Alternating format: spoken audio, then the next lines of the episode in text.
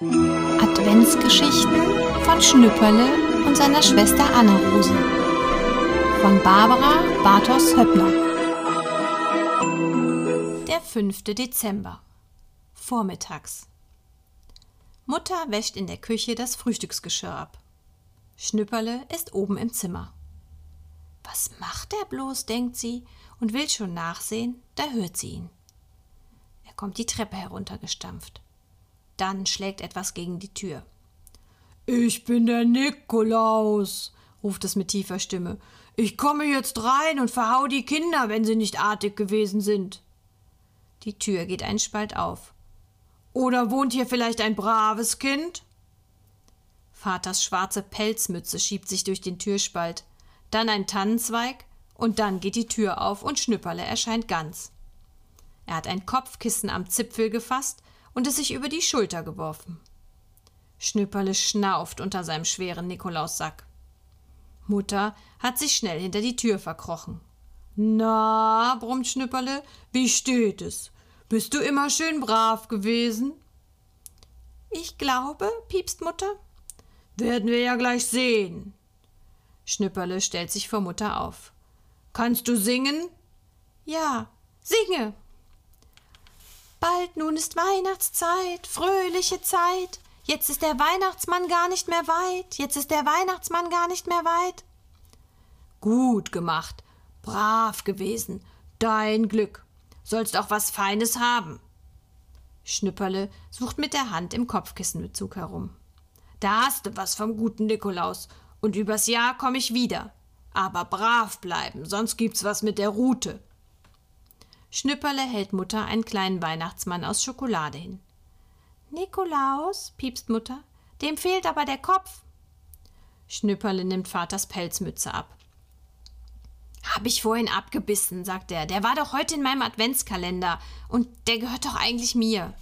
Ach so, sagt Mutter. Na, dann danke ich dir auch schön, Nikolaus. Jetzt bin ich schon wieder Schnüpperle, merkst du das nicht? Doch, doch. Bist du froh, dass du keine Haue gekriegt hast? Sehr. Hoffentlich kommst du beim richtigen Nikolaus auch so gut weg, Schnüpperle. War ich nicht artig? Es ging. Aber du hast doch gesagt, zu uns kommt er in der Nacht und er macht die Teller voll.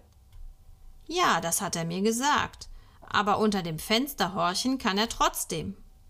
Ich werde schon nichts Schlechtes sagen, wo es doch drauf ankommt. Nachmittags.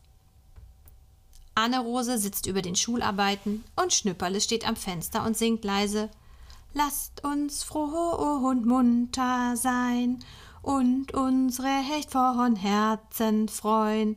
Lustig, lustig, tralalala, bald ist Nikolausabend da, bald ist Nikolausabend da.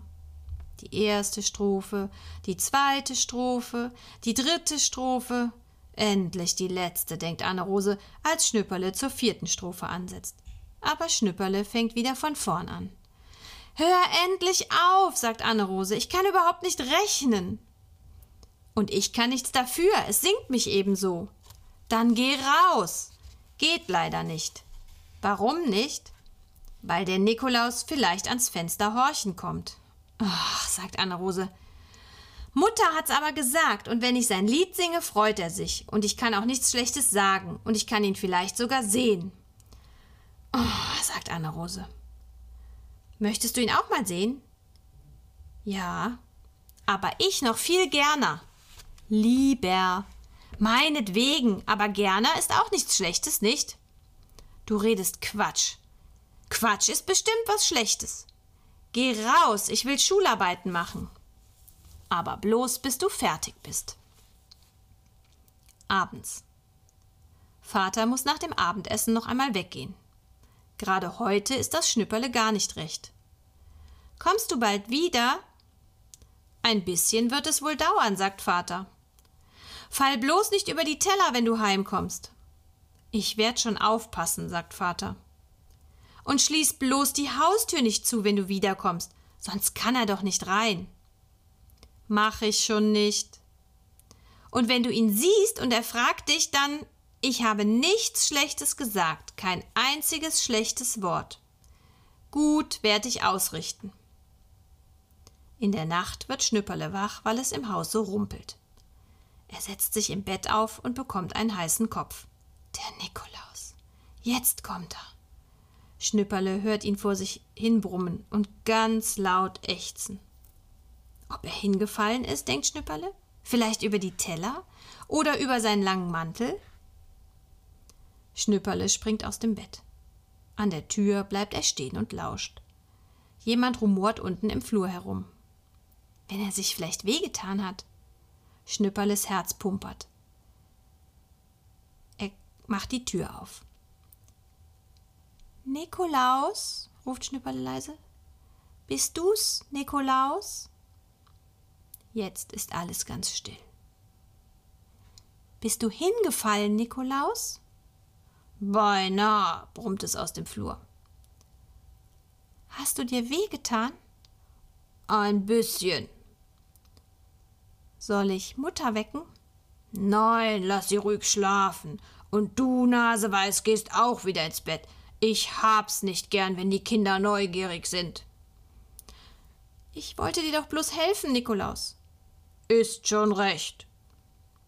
Schnüpperle verschwindet hinter der Tür. Aber mit einem Mal hat er solche Angst, dass er zu Anne-Rose ins Bett kriecht.